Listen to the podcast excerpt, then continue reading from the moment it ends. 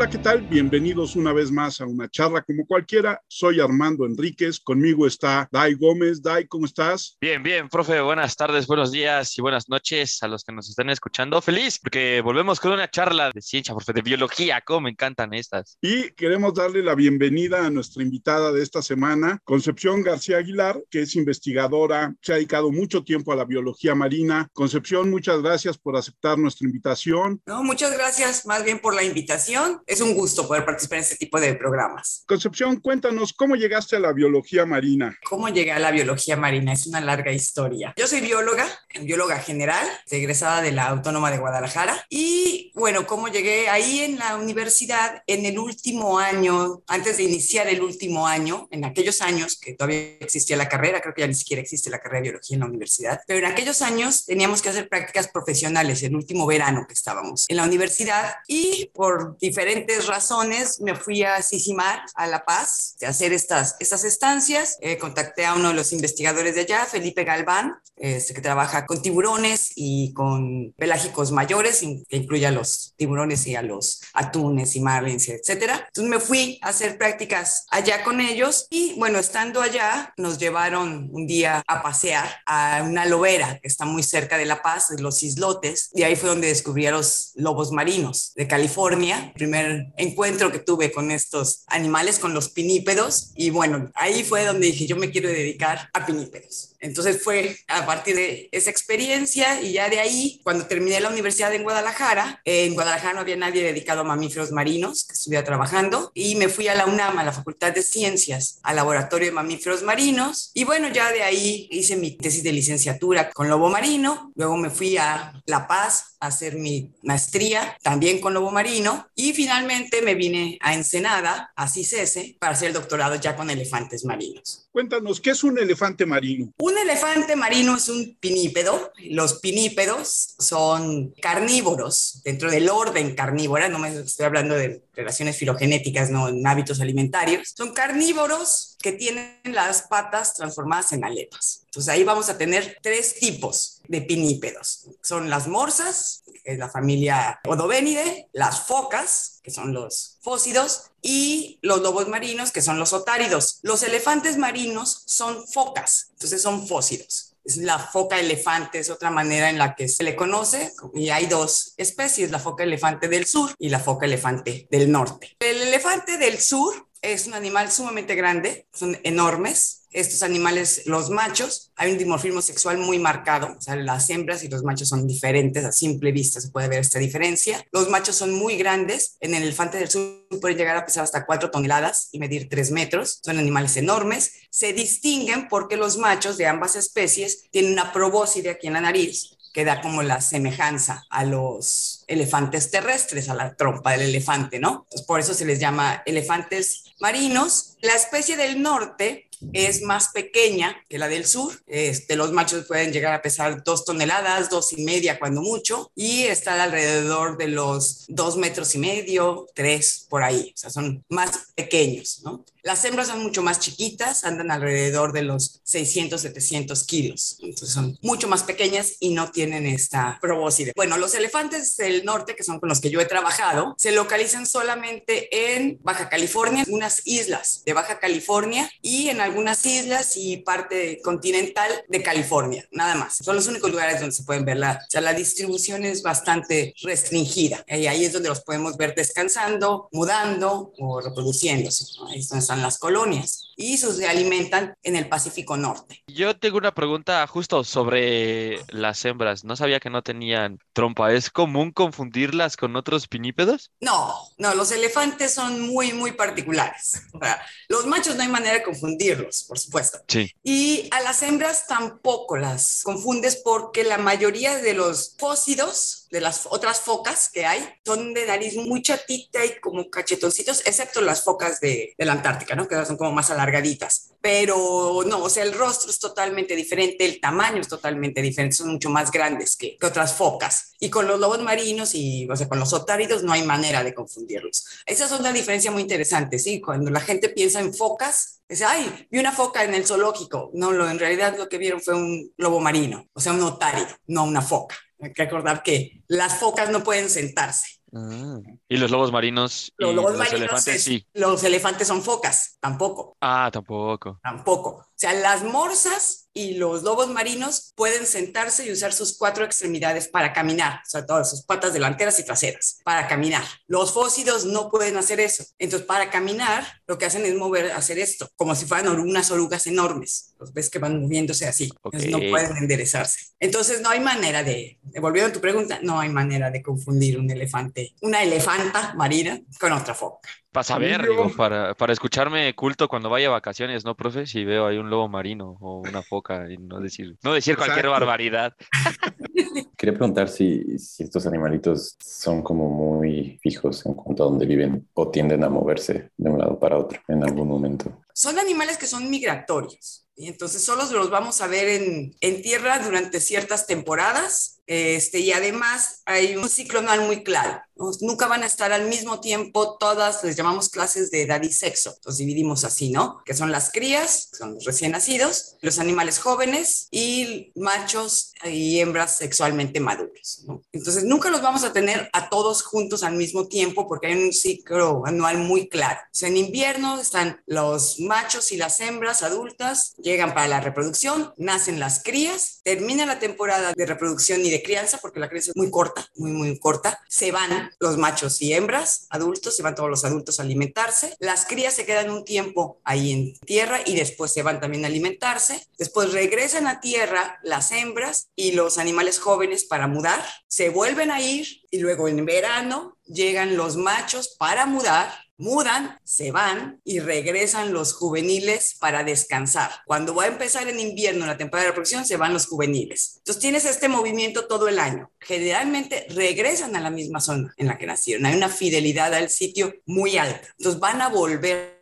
año tras año van a volver a la misma isla para mudar, para reproducirse, para descansar. Año tras año los puedes ir viendo. Entonces se puede hacer un seguimiento a lo largo de toda su vida, básicamente. Sí, yo tengo una duda con el tema de mudar. Nunca lo había escuchado, creo, profe, en las pláticas que hemos tenido de pinípedos. Supongo que se refiere a cambio de piel o algo por el estilo. Sí, sí, de hecho, todos los mamíferos mudamos de pelo, sí, todos lo estamos haciendo. Lo que pasa es que en algunos la temporada es muy clara. Hay diferentes tipos de mudas y en algunos la temporada es muy clara. Por ejemplo, nosotros estamos cubiertos de pequeño vello, ¿no? En nuestro cuerpo. Lo estamos mudando, se cae, sale nuevo. Eso es una muda, pero no es por temporada. Si tú ves perros, que le llaman la pelecha, ¿no? Que es en verano, cuando va a empezar el verano, cuando va a empezar el invierno. Tiran más pelo, pero nunca se quedan así como que medio pelones así. Los elefantes sí. Los lobos marinos también mudan, pero esos tampoco tienen una temporada como tal. Es como con nosotros o con los perros. Van tirando pelo, pero no hay una temporada de muda. En esto sí hay una temporada de muda muy clara la temporada no solo es que tiran el pelo, sino parte del epidermis. Entonces, cuando tú ves a los elefantes mudando, parece como si tuvieran lepra, literalmente, porque hay pedazos que ya se les cayó y en el piso queda como chicharrón, así de cuenta, literalmente chicharrón con pelos. Los rollitos de piel con pelo, porque tienen todo. Obviamente ya viene nuevo, nunca se ven así horribles con la carne,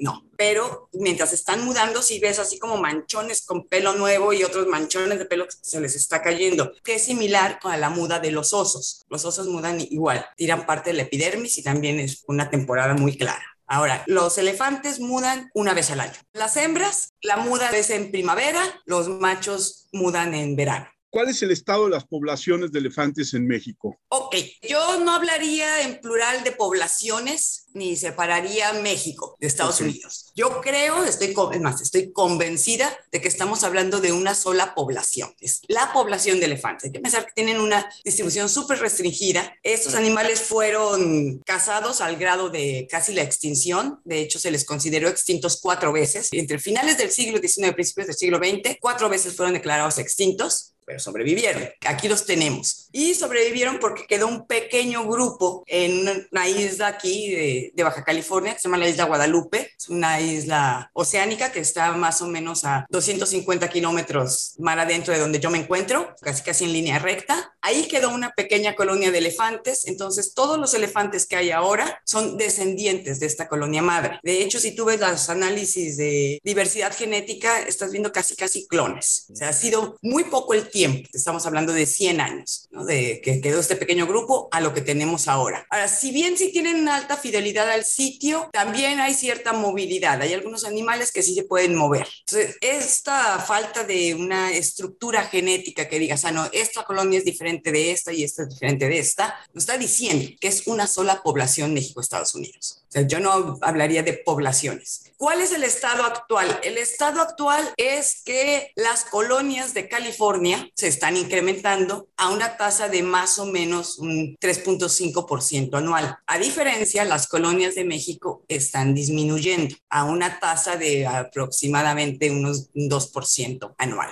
O sea, las de México van para abajo, las de California van para arriba, pero cuando tú las pones juntas como una población, la población se está incrementando a una tasa lenta, pero todavía se está incrementando. Lo que pasa es que esta especie es muy interesante la recuperación que tuvo fue muy rápida. Después de estar casi en extinción, en menos de 50 años ya estábamos hablando de miles de elefantes. Entonces la recuperación fue muy rápida. Ahorita ya está llegando a lo que le llamamos la asíntota, ¿no? O sea, se, se disparó y ahorita ya está así como que cerca de la asíntota. Entonces, la tasa de crecimiento es baja, pero no es para asustarse, es lo esperado. No puede crecer eternamente una población, una capacidad de carga y pues la población de elefantes ya la está alcanzando. ¿Tienen información o datos de este periodo en el que se van a alimentarse? ¿De a dónde van y qué hacen? Sí. Sí, claro. Hay estudios que se han hecho con, usando la telemetría satelital.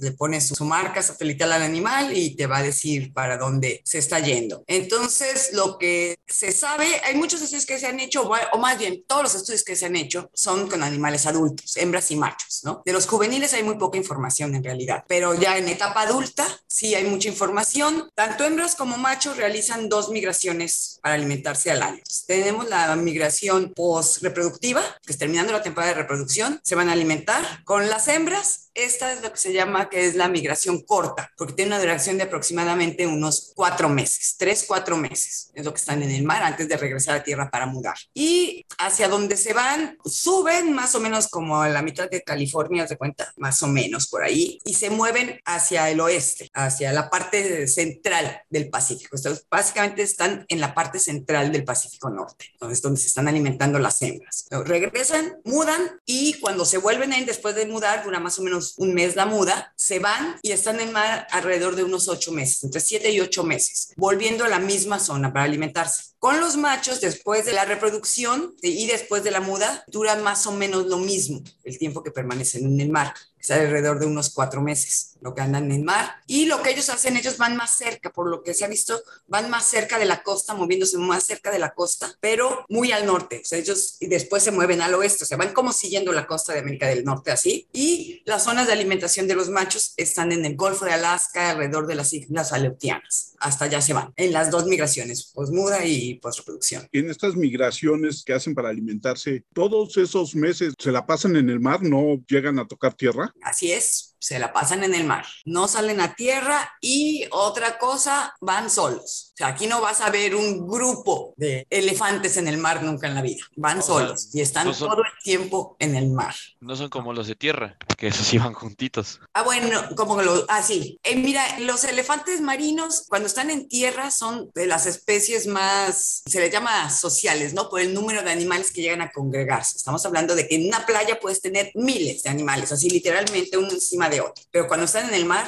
están solos. Y eso es desde su primer viaje de alimentación, desde que son prácticamente bebés, que van solos, porque el destete es abrupto y ahí se queda la cría sola y luego se va solo a alimentarse. ¿Cómo saben a dónde tienen que ir? Ya traen esa información, nacieron con ella. En esta parte que hablas de la fidelidad a sus lugares de, reproducción y de crianza y esta parcial movilidad que tienen algunos, ¿llegan a conquistar nuevas islas o nuevos lugares para crear nuevas colonias? Sí, mira, vamos a ver. Hace mucho tiempo, antes de que empezara la cacería, en el siglo XIX, mediados del siglo XIX, fue cuando empezó la cacería, los elefantes estaban básicamente en las mismas islas que los podemos encontrar ahora, zona continental también, que los podemos ver ahora. Después queda este pequeño grupo en Isla Guadalupe, empiezan a, incrementar su número y empiezan a recolonizar poco a poco todas las islas. Entonces, para la década de 1960, básicamente ya estaban en todas las zonas de reproducción y descanso que tenían antes. O sea, fue rapidísimo, rapidísimo cómo se fueron moviendo y fueron recolonizando. Ahora, ha habido otras zonas ahorita, por ejemplo, que estamos viendo que hay cierta movilidad. Por ejemplo, las islas de Baja California, las colonias de Baja California, estaba diciendo, están yendo para abajo. Eso no es necesariamente porque haya habido un incremento en mortalidad o una baja en la tasa de natalidad. De hecho, los datos indican que no es así.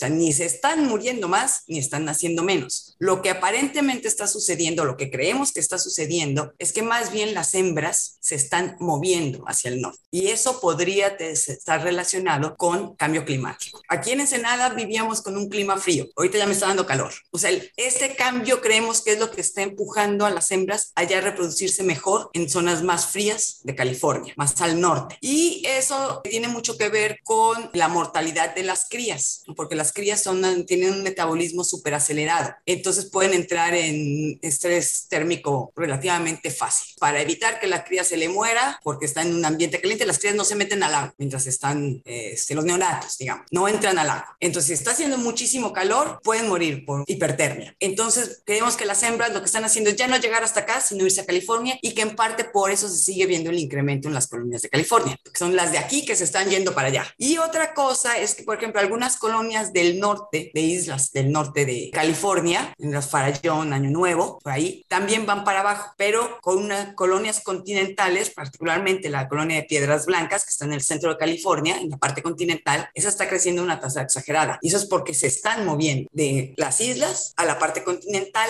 y probablemente sea por disturbios humanos, para evitar disturbios, porque cada vez hay más gente visitando Año Nuevo. Año Nuevo, a fin de cuentas, es una isla que está pegada a la parte continental por un una barra de arena. Entonces, cuando la marea es muy baja, hay comunicación directa. Sube la marea y entonces sí queda aparte. Entonces, hay flujo, mucho flujo de gente ahí. Entonces, como que eso ya les está molestando y decidieron mejor irse a, a una zona en donde los molesten menos. Entonces, sí hay cierta movilidad. En ese sentido, ahorita que dices esta parte de la perturbación, hay esta idea de que son muy territoriales y muy agresivos, ¿es cierto? En temporada de reproducción pueden serlo. Ellos no tienen territorios como tal, ¿no? Es una estrategia de, de reproducción diferente pero bueno, está la zona de reproducción y si tú andas ahí metiéndote y molestándolos, pues por supuesto que el animal se va a enojar si estás incomodándolo. En realidad, yo creo que son de los animales más fáciles para trabajar, la verdad. Es un carnívoro que te permite estarlo viendo súper cerca mientras no lo incomodes, o sea, que no andes haciendo ruido, que no andes brincando, o sea, puedes estar a dos metros de un elefante adulto, pero si estás tranquilo y sin molestarlo, él también va a estar ahí tranquilo y dormido y no te va a hacer caso, no te va a voltear a ver. Pero si andas moviéndote, haciendo ruido y ahí le quiero tomar la foto, ahí lo quiero tocar, pues claro, no. Se va a defender, te va a ver como una amenaza, se va a defender y bueno, estás hablando de un animal de dos toneladas, o sea, ni siquiera, y con unos colmillos de ese tamaño, o sea, ni siquiera le hace falta morderte, con que te caiga encima, asunto resuelto. E incluso las hembras, ¿no? Las hembras son, bueno, están defendiendo a sus crías, no están cuidando a sus crías. Entonces, si tú andas por ahí, es más fácil que te corretee una hembra que un macho. Y lo digo por experiencia. Sí. A ver, ¿por qué? Yo quiero escuchar esa historia. Bueno, el trabajo que yo he hecho con los elefantes, pues ha sido mucho dinámica poblacional, pero también comportamiento y particularmente interacción madre-cría y relaciones madre-cría y éxito reproductivo y cosas así, ¿no? Entonces, bueno, teníamos que marcarlos para saber quién es quién. Cuando estás haciendo un estudio de comportamiento, tienes que marcar a los animales y eso implica pues estar al lado de ellos para marcarlos. Entonces, bueno, andas marcando a los animales y así está dormido, ahora es cuando, pero pues está dormido, pero si se te despiertas al o tienes a otro que te está echando el ojo y bueno, también tienes que andar ahí moviéndote rápido y viendo rutas de escape, ¿no? Pero pues más de una vez sí me pusieron mis correteadas. Las hembras, los machos nunca. A los machos yo no les importaba. O sea, me veían, sabían que estaba ahí, pero nunca me correteó un macho. En Brasil, ellas sí me sacaban de las playas. Oye, ya que no pueden, digamos, caminar sin arrastrarse, ¿qué tan rápido son en tierra? Mucho. O sea, si tú los ves, parece que no dan una, ¿no? O sea, cuando tú estás lejos y los estás viendo y los ves como van así, como que hacen esto y ah, se tiran como si se hubieran cansado. Y otro medio metro y ah, se vuelven a tirar. Pero cuando están defendiéndose, o sea, pues, yo era una amenaza para ellos, ¿no? Yo representaba una amenaza y no me querían ahí. Estaban rapidísimas, rapidísimas las hembras. O sea, sí me podían alcanzar si no me movía rápido, fácilmente. Y los machos cuando están enojados es impresionante porque tío, no se pueden levantar, no pueden caminar, ¿no? Con cuatro patas, pero lo que hacen es que están así acostados, acá está, esta sería su, su cabeza, ¿no? Entonces lo que hacen es como que se levantan levantan sobre la pelvis, así, y con eso se impulsan. Entonces tú ves aquel animal levantado así, y luego que se avienta literalmente y se mueven rapidísimo, rapidísimo. Muy, y bueno, en mar, ni se diga, ¿no? La velocidad que alcanzan es otra cosa. Y hablando de este comportamiento también, entre ellos, digo, decías que eran muy sociales y que podían estar unos encima de otros, pero no se, no se pelean nada por el estilo, ¿o sí? Sí. se dan con todo. Sí, pero en realidad no es tan común las peleas. Digamos, en, en vida silvestre que los animales anden peleando no es algo común porque es una pésima estrategia de sobrevivencia. Claro. Evitan la confrontación física lo más que se puede. Y eso no solo son los elefantes, es en general, porque no es una buena estrategia para sobrevivir, andarse peleando con todo el mundo y exponiéndose a heridas o de plano la muerte, ¿no? Entonces no, no es algo, algo tan común de ver las peleas, como te los ponen en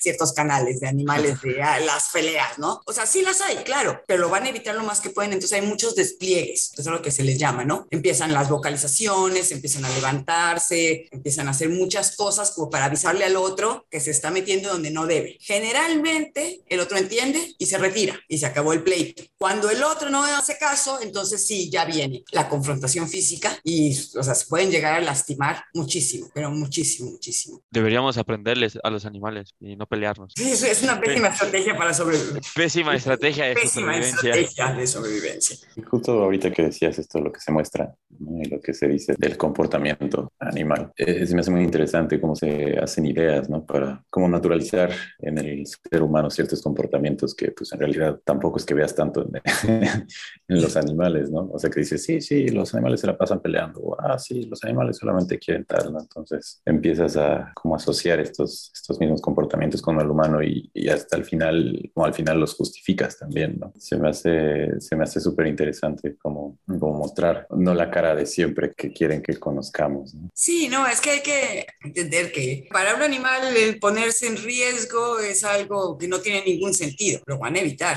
la medida que sea posible. Sí. Ponerse en riesgo significa una alta probabilidad de morir. Nadie quiere morirse.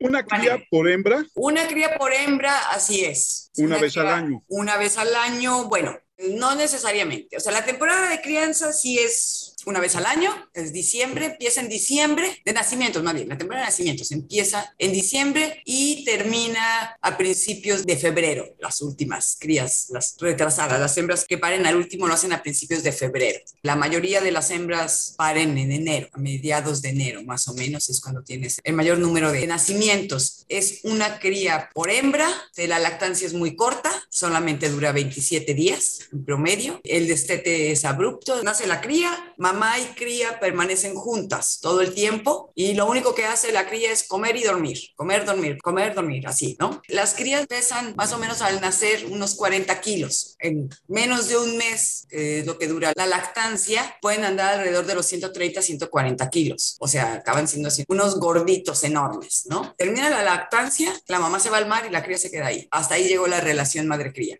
Muy corta, es una inversión muy fuerte porque alimentar a la cría implica muchísimo, o sea, esa lactancia intensiva es un gasto energético altísimo para las hembras. Entonces tú las ves cuando terminan estancia en tierra, o sea, flaquísimas, pero flaquísimas de que han estado produciendo leche para alimentar a sus bebés y se van y la cría ahí se queda aproximadamente un mes, mes y medio más antes de irse ya ella sola al agua para alimentarse. En esta parte que decías de la colonia madre de hace unos 100 años y de la poca variación en la información genética después de 100 años, ¿esto pone en riesgo a la población de elefantes marinos actualmente? Bueno, yo no diría en riesgo precisamente. O sea, obviamente pueden ser más vulnerables ante ciertos cambios porque la baja diversidad genética sí puede afectar la capacidad de adaptación, ¿no? Cuando vienen cambios rápidos, bruscos en el ambiente, la capacidad de respuesta puede no ser lo suficientemente rápida para adecuarse a esas nuevas condiciones. Por ahí podría venir un problema. Otra cosa que se ha hablado, mucha gente dice, es que la baja diversidad genética los hace más vulnerables a enfermedades infecciosas. Eso está relacionado con la variabilidad de lo que se llama con el complejo de histocompatibilidad, ¿no? El MHC que se llama. Sin embargo, los estudios han mostrado que en realidad la baja variabilidad del MHC no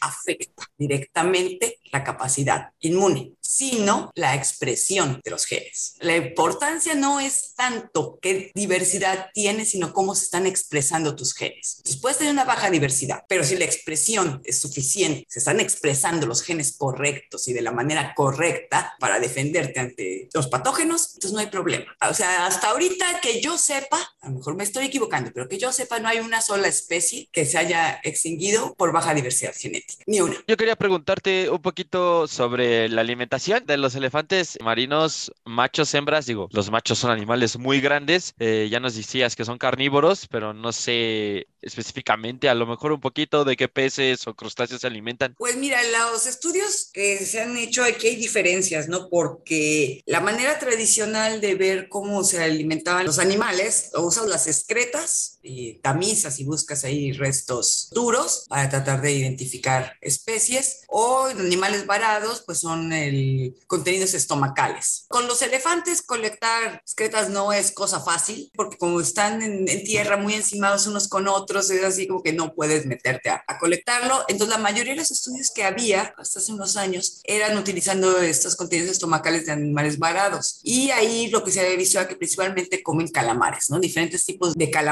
Entonces, pues todos teníamos esta idea del uso de principal recurso. Para ellos eran calamares. Tres, cuatro especies así como muy importantes y otras tantas más, ¿no? Pero estudios más recientes que han hecho usando isótopos estables y también eh, aminoácidos han visto que hay una altísima importancia de ciertos tipos de peces que se llaman mictófidos. Parece ser que en realidad, por lo menos para las hembras, estos peces constituyen una parte importante de su dieta, muy importante, aparte de los calamares, ¿no? O sea, parece que ser que los mictófidos son la parte más importante de la dieta y luego los calamares, por lo menos en hembras, que es en los que se ha hecho este tipo de estudios. Y bueno, estos estudios se usan o se colectan muestras de, de biopsia o muestras de pelo para poder hacerlos, ¿no? La gente que se dedica a alimentación en eso anda ahorita muy metida, ya es la manera en cómo se está haciendo de ahora los estudios de ecología trófica, es utilizando estos isótopos estables de nitrógeno y carbono principalmente, o básicamente, y si no, aminoácidos, ¿no? Ya que estamos en el tema de quién se come a quién, al ser animales tan grandes, sobre todo los machos, ¿qué tantos depredadores tienen? Pues básicamente tienen dos solamente. Orcas, que son todavía más grandes, pues trabajan en, en grupo, ¿no? En la misma estructura, o si no la misma, sí muy parecida a la estructura que tienen los, los lobos terrestres. Entonces, bueno, esas pueden atacar presas muy grandes, no importa el tamaño básicamente, porque van en grupo y son muy coordinados a la hora de la cacería. Y tiburón blanco, los tiburones blancos también son depredadores, aunque por el mismo tamaño de los elefantes, un macho es una presa difícil porque los tiburones se trabajan solos. Entonces, aunque los tiburones son muy grandes también, pues el elefante es demasiado grande para ellos, un macho, pero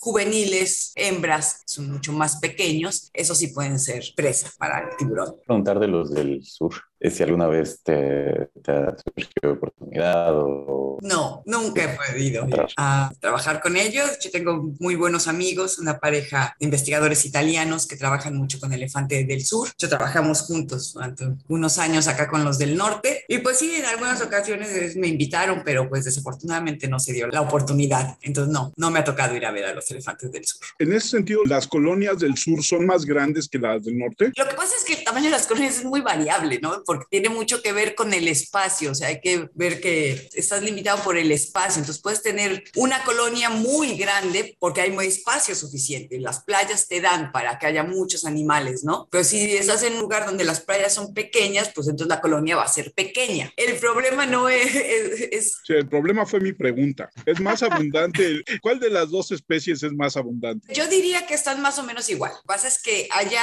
su distribución es más amplia. Los puedes encontrar en diferentes islas, desde el lado del Atlántico al lado del Pacífico, en el sur-sur. Entonces pueden estar de los dos lados. Con el tema del sur y del norte y de ahorita un poquito lo que nos estabas explicando, con siempre que algunas hembras se están yendo más al norte para evitar las temperaturas cálidas y tras bambalinas. Nos decías que no hay en el Golfo de México, entonces es posible ver elefantes marinos cerca de la zona del Ecuador, donde hay, hace mucho calor. Claro, nunca ha habido ahí elefantes marinos. Imposible. O sea, la zona, o sea, el límite de distribución sur del elefante del norte está aquí a la mitad de la península de Baja California, que son las islas Cedros y San Benito. Hasta ahí llegan los elefantes. Más abajo ya no los vas a ver, o sea, no hay en otra parte. Es el límite sur. Bueno, del otro lado, en, el Golfo de México, no hay pinípedos, ni elefantes, ni lobos, ni nada. Había una foca, la foca monje del Caribe, pero eso se extinguió en los años 30, fueron las últimas eh, avistamientos en vida silvestre y me parece que a principios de 1950 murió el último animal en cautiverio, si la memoria no me falla por ahí. ¿Con quién están emparentados? ¿Con quién están emparentados? Ajá, ¿con qué otros animalitos están emparentados? Ok, o sea, son focas, ¿no? Decíamos que son de la familia fósil. Bueno, ahí vamos a tener dos subfamilias, que es Focinae y Monachine. Focinae son las focas del norte y Monachine son las focas del sur. Los elefantes son Monachine están dentro de esta subfamilia, están emparentados con las focas del sur. De hecho, la especie del norte surge a partir de lo que se conoce como efecto fundador de animales de la especie del sur, que hace miles, miles de años. Hay que acordarse que la configuración de la Tierra y por lo tanto las masas de agua era diferente, subieron, digamos, y se establecieron acá. Pues vienen todos los movimientos, quedan aislados y ya, ¿no? Viene la especialización. Entonces, digamos que los del norte son descendientes de los del sur, ¿ok? Y estos elefantes del sur están relacionados con todas las demás focas del sur, son sus parientes. O sea, el elefante del norte es el único miembro de estas subespecies en América del Norte. Si la memoria no me falla, sí es el único miembro de la subfamilia Monachini, no son subespecies. No, no es cierto, te estoy diciendo mentiras, porque las focas monje, si la memoria no me falla, las focas monje también son Monachini. Y esas sí hay en el hemisferio norte. Está la foca monje de Hawái y la foca monje del Mediterráneo. Entonces también serían parientes de las del sur. Y en la parte de tu investigación sobre el comportamiento de los elefantes marinos, ¿cuáles son los descubrimientos más interesantes que llegaste a hacer? Bueno, a mí lo que más me interesaba ver con los elefantes era ver si entre las hembras había una estructura social bien definida, una estructura jerárquica, digamos. Porque se habla mucho de que las hembras dominantes son las que están en el centro de las playas por protección, porque son las zonas más protegidas, ¿no? Las hembras que están en la periferia generalmente van a ser las acosadas por machos marginales que pueden poner en riesgo su vida o la de sus crías. Entonces la mayoría de las hembras va a querer estar en medio, porque entonces las otras sirven de protección, digamos, ¿no? Entonces es así como que, bueno, entonces, ¿cómo es que definen estos lugares dentro de las playas? Entonces mi idea era evaluar si existía un esquema de dominancia jerárquica en el cual las hembras dominantes son las que están en el centro y las otras serían como las hembras marginales. Bueno, lo que yo encontré es que eso no existe, por lo menos no en la colonia en la que yo estuve trabajando. Para empezar, hay una gran movilidad de hembras, es impresionante. O sea, no es que se queden ahí en medio,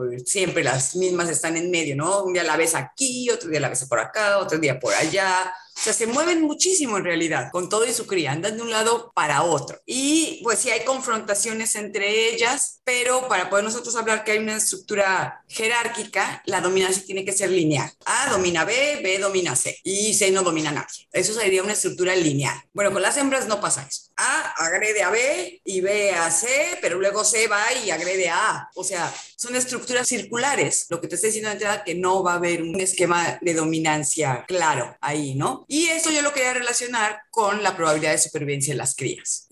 o sea, hembras que están en una situación social privilegiada, la probabilidad de supervivencia de sus crías debería ser más alta. Bueno, no existe esta diferencia, esta estructura social tan definida entre ellas y en realidad tampoco hay una relación con la probabilidad de supervivencia de sus crías, ¿no? Por lo tanto, realmente todas tienen la misma probabilidad de llegar con éxito al, al destete. No tiene que ver tanto con la estructura social, sino más bien con la condición fisiológica de la hembra.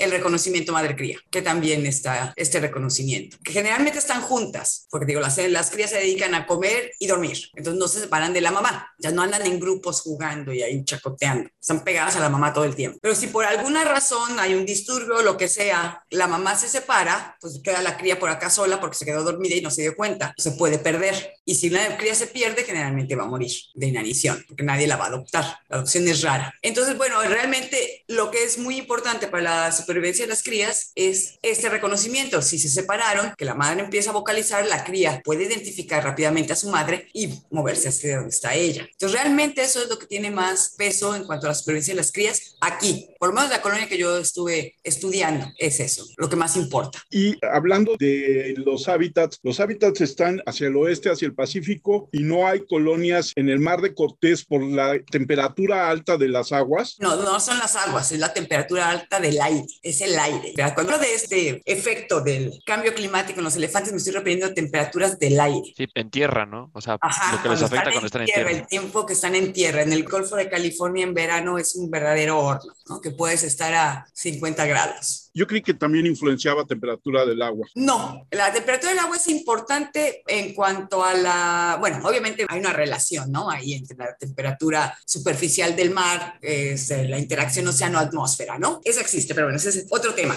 Lo que es sumamente importante cuando tú ves la temperatura del mar es por la productividad, famosos años niño, el fenómeno este de la mancha que sucedió hace, que fue 2015, 2016, que calentó muchísimo el Pacífico Norte, bueno, eso afecta la productividad, ¿no? Entonces ahí tienes un problema en cuanto a la cadena trófica. No hay productividad, pues no va a haber presas y los depredadores tope la van a pasar muy mal. Cuando platicamos sobre lobos en California, en el Golfo, nos contaban de todas estas excursiones que hay para ir a ver las colonias de lobos. ¿Existe ese turismo también con los elefantes? En México no, no lo hay, básicamente porque donde ellos están está muy lejos. En México tenemos tres colonias, que es la isla Guadalupe, estamos hablando de 250 kilómetros fuera. No hay tours para ir a ver elefantes. Hay tours para ir a ver tiburón. O sea, el negocio es el tiburón blanco ahí, que se meten ahí en las jaulas para verlos y no sé qué, pero no a los elefantes. O sea, ahí los ven de pasada, ¿no? Pero no hay un negocio, es sumamente caro, o sea, porque tienes que ir una embarcación desde aquí hasta allá y luego quedarte ahí varios días, es, caro. Es un turismo caro. La otra colonia importante está en las Islas San Benito, que estas islas están más o menos a la mitad de la península. Tienes la isla Cedros, muy cerca, y 30 kilómetros más al oeste están las Islas Benitos. Son unas islas muy pequeñitas en las que no hay nada, tampoco nadie va, más que los pescadores, ¿no? Es una zona que tiene concesión la cooperativa de Cedros. Y en Cedros, ahí hay pocos elefantes, mucho menos elefantes que en Guadalupe o en Benitos, pero ahí también hay elefantes, pero tampoco es una zona turística. Entonces realmente no, no tienen ese problema de que la gente los vaya a ver. Los que están en California sí, porque ahí es fácil el acceso. Ahí sí hay un negocio para ir a verlos, igual que el que hay en el Golfo de California con los lobos. Afortunadamente para ellos no hay turismo, ¿no? Pues es que mira, yo creo que si se hace de manera controlada y educada, se podría hacer. El problema es que pues, no se toman las medidas adecuadas para evitar los disturbios. Porque no le quitas nada a un animal con verlo, si solo lo vas a ver. Pero si estás haciendo un desastre, un relajo, los quieres agarrar, bueno, ahí sí ya, ¿no? Los estás incomodando. Con verlos, pues no pasa nada. Si sea de manera controlada, yo creo que se podría. Quería preguntar de este proceso de las crías, una vez que ya las y se quedan en tierra, ¿cuánto tiempo pasa lo que se quedan ahí o qué procesos pasan más bien? Bueno, las crías digo, nacen de pequeñitas, están más o menos un mes, poquito menos de un mes con la mamá, comiendo, comiendo, comiendo. Entonces, cuando terminan la lactancia y que ya se quedan solas en la playa, un buen día despiertan y la mamá ya no está, es, es así, tal cual. Bueno, se quedan ahí en ayuno porque han engordado muchísimo, pero todavía no tienen el tamaño, la longitud para poder meterse al mar. Aparte son tan gorditas, pero tan gorditas, son tamal enorme así, ¿no? Gordas, gordas, que hasta les cuesta trabajo moverse. Entonces son muy vulnerables ante depredadores en esas condiciones. Entonces tienen que esperar a crecer. Entonces se quedan en tierra, después del destete se quedan más o menos un mes, mes y medio, sin alimentarse para alcanzar cierta talla. Entonces se están manteniendo a través de las reservas que tienen por la leche de la mamá. Y toda esa grasa la empiezan a usar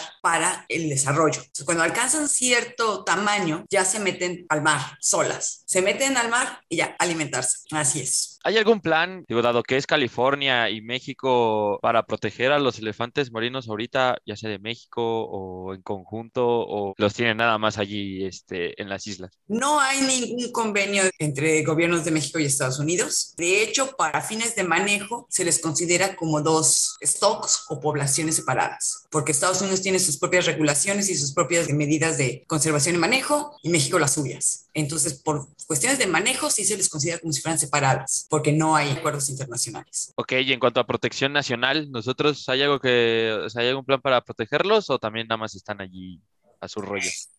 No, no hay ningún plan. O sea, están, al igual que todos los mamíferos marinos de México, están incluidos dentro de la NOM 059 este, como especie sujeta a protección especial, sea lo que sea que quiera decir eso, que a mí nunca me ha quedado claro. Pero en fin, están ahí simplemente, ¿no? Incluidos, pero no hay ningún plan de manejo realmente establecido. En ese mismo tenor, ¿cuál es el futuro de la conservación de la especie por parte de las autoridades en México? Mira, yo creo que afortunadamente el elefante no tiene grandes problemas en cuanto a problemas de conservación, realmente no los tiene. No es una especie que esté sujeta a ningún tipo de explotación, no se caza, no se aprovecha nada de ellos, no hay turismo, o sea, nadie los molesta, en pocas palabras, ¿no? En cuanto a captura incidental, ¿no? En redes de pesca, que es un problema muy común con muchas especies de, de mamíferos marinos, bueno, el elefante no tiene ese problema, realmente no hay una cuantificación, no hay ningún estudio para cuantificar cuántos elefantes quedan enmayados, pero es muy raro, es muy, muy raro, o sea, la tasa debe ser bajísima, pero bajísima, ¿no? Entonces tampoco es algo que los esté poniendo en riesgo. Entonces, realmente problemas que ellos tengan, que pudieran atender las autoridades mexicanas, directamente, no hay problema, cambio climático. Y eso no lo va a resolver la autoridad mexicana. Ese es un problema a nivel global. La única amenaza real para ellos es esa. Y creo que es en el documental este de Nuestro Planeta,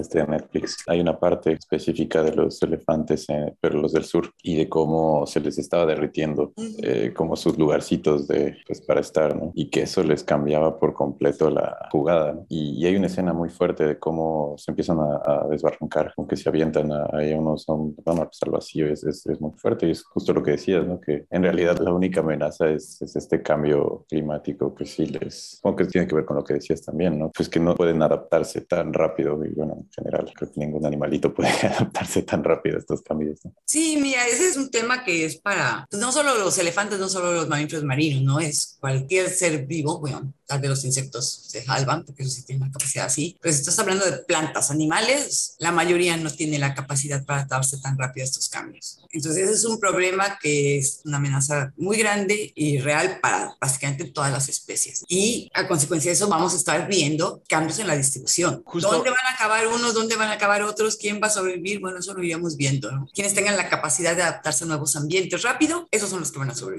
Y en tu experiencia, por ejemplo, los que tienes aquí en, en México, ¿qué tan al norte crees que puedan llegar pensando en que siga aumentando el calor? O sea, ¿qué tan adentro se pueden meter en territorios más fríos, pensando todavía más arriba de, de California y todo esto? No, o sea, que se pueden meter, se pueden, hay, hay, mucho, hay mucho a dónde, a dónde moverse. De hecho, hay un artículo sobre el impacto, o va como proyecciones de lo que podría ocasionar el cambio climático, no solo en los elefantes, sino en pinípedos, ¿no? Uh -huh. Esta movilidad que podría haber, a quiénes puede afectar y de qué manera, ¿no? Los que podrían verse sumamente afectados, pues son, por ejemplo, las morsas, se les acaba el hielo en el Ártico, las especies eh, de la Antártica, todas las especies antárticas también tendrían serios problemas, pero las especies de zonas tropicales y templadas, justamente era lo que decía, ¿no? Pues se pueden ampliar su zona de distribución ya sea al norte o al sur y ocupar nuevos ambientes. Entonces, bueno, eso lo iremos viendo, cómo vaya sucediendo, ¿no? En pocas palabras, tal vez las especies de zonas templadas no se vean tan afectadas porque puedan moverse, pero las especies de zonas polares serían las que podrían realmente sufrir el impacto. ¿Y ahora a qué te dedicas, Concepción? Porque creo que ya no estás con los elefantes. Bueno, como te comentaba hace rato, pues estuve un buen rato trabajando con cetáceos en el Golfo de México, una experiencia muy bonita, algo completamente nuevo para mí porque yo toda la vida había trabajado con pinípedos, totalmente diferente. Los pinípedos son una maravilla porque los ves, realmente los ves. A los cetáceos ¿eh? ves un soplo y si tienen mucha suerte un lomo.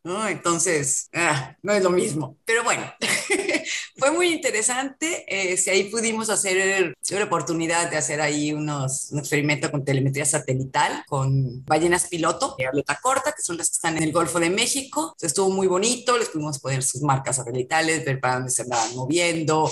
Este, hicimos ahí algunas cositas con patrones de buceo. Entonces, en eso me estuve entreteniendo en los últimos cinco años, ¿no? Estuve con eso y bueno, con otras cosas también, ¿no? Que se estaba trabajando allá en el Golfo de México. Básicamente este era un proyecto muy grande, muy bonito, en el que participamos muchísima gente. No sé si han oído hablar de él, este que fue un proyecto para ver el impacto potencial de derrames de petróleo de gran escala en el Golfo de México. Entonces, bueno, fue un proyecto enorme en el que participamos, pues, éramos como unos 300 investigadores trabajando ahí de diferentes instituciones, más estudiantes, postdocs, técnicos, o sea, un mundo de gente trabajando ahí. Y bueno, aparte del marcado satelital, pues este, estuvimos trabajando para hacer el atlas de línea base ambiental del Golfo de México y unos análisis sobre vulnerabilidad ante derrames de petróleo de gran escala, ¿no? Vulnerabilidad ecológica. Entonces, bueno, en eso estuve trabajando durante estos últimos cinco años, pero además pues se nos vino la pandemia, ¿no? Todos lo sabemos, nos encerraron. En el 2020 tuvimos que trabajar desde casa. Bueno, yo siempre he sido muy amante de los perros y los gatos y aquí tengo a mis dos perras que por suerte no han ladrado ni han dado lata, pero aquí están mis dos perras conmigo y bueno, durante este encierro en la pandemia pues me dediqué mucho a observarlas y pues supongo que por mi formación profesional y mi gusto por el comportamiento animal, pues estuve observando, observando y observando a mis perras y tomando mucha nota de todo lo que hacían y todo lo que podía yo mejorar para ellas. Y bueno, ahí se me abrió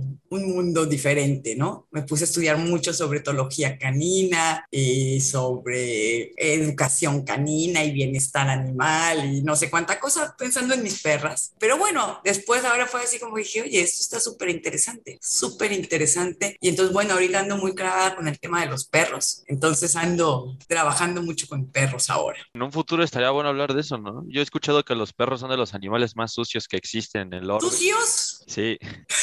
o sea que transmiten demasiados contaminantes. Lo vi una vez en, en, Animal Planet. Los perros con sí. contaminantes. Sí, sí, sí, a través del hocico. Y como estamos muy acostumbrados a tenerlos de cerca. Eh... Bueno, yo creo que no hay una boca más sucia que la de los humanos, déjame decirte. Eh, también bacterias, no, sí, justamente la, la, saliva de ellos es muy ácida, mucho más ácida que nosotros. Entonces, realmente, es más, tú le puedes contagiar más cosas a tu perro. Te, si él te da un lengüetazo. A ese nivel estamos hablando. O sea, sí andan metiendo el hocico por todas partes, por supuesto, pero su saliva les ayuda. Bueno, y lo que se queda en la nariz. Lo mismo que se te puede quedar a ti. Sí, bueno, pero nosotros no metemos la nariz en las heces, ¿no? Bueno, ellos tampoco la huelen, pero no meten la nariz. Mm. No, sí, sí, luego platicamos de, de, perros. Y también, bueno, una cosa muy interesante, ¿no? Que es este tema de la antrozoología, que es un tema muy interesante, esto que es el estudio del vínculo humano-animal, cómo está relacionado esto no solo con psicología, sino con etología. es un tema muy interesante, ¿no? Este asunto con los perros, cómo ha cambiado la relación de los dueños con los perros, particularmente con perros, ¿no? Que también con gatos, pero sobre todo con los perros, ¿no? La visión que se tiene con ellos ya de estas familias multiespecie y que son los perrijos y los cambios sociales que han generado esta diferencia en nuestro trato a las mascotas. Está muy interesante. Incluso hasta un asunto arqueozoológico, ¿no? Bueno, sí, claro, hay que ver la relación que tenemos con ellos, ¿no? O sea, es una especie que ha estado acompañando al humano, pues las estimaciones andan de entre los 16 mil o los 30 mil años, ¿no? O sea, nadie está seguro cuándo empezó esta relación, pero mínimo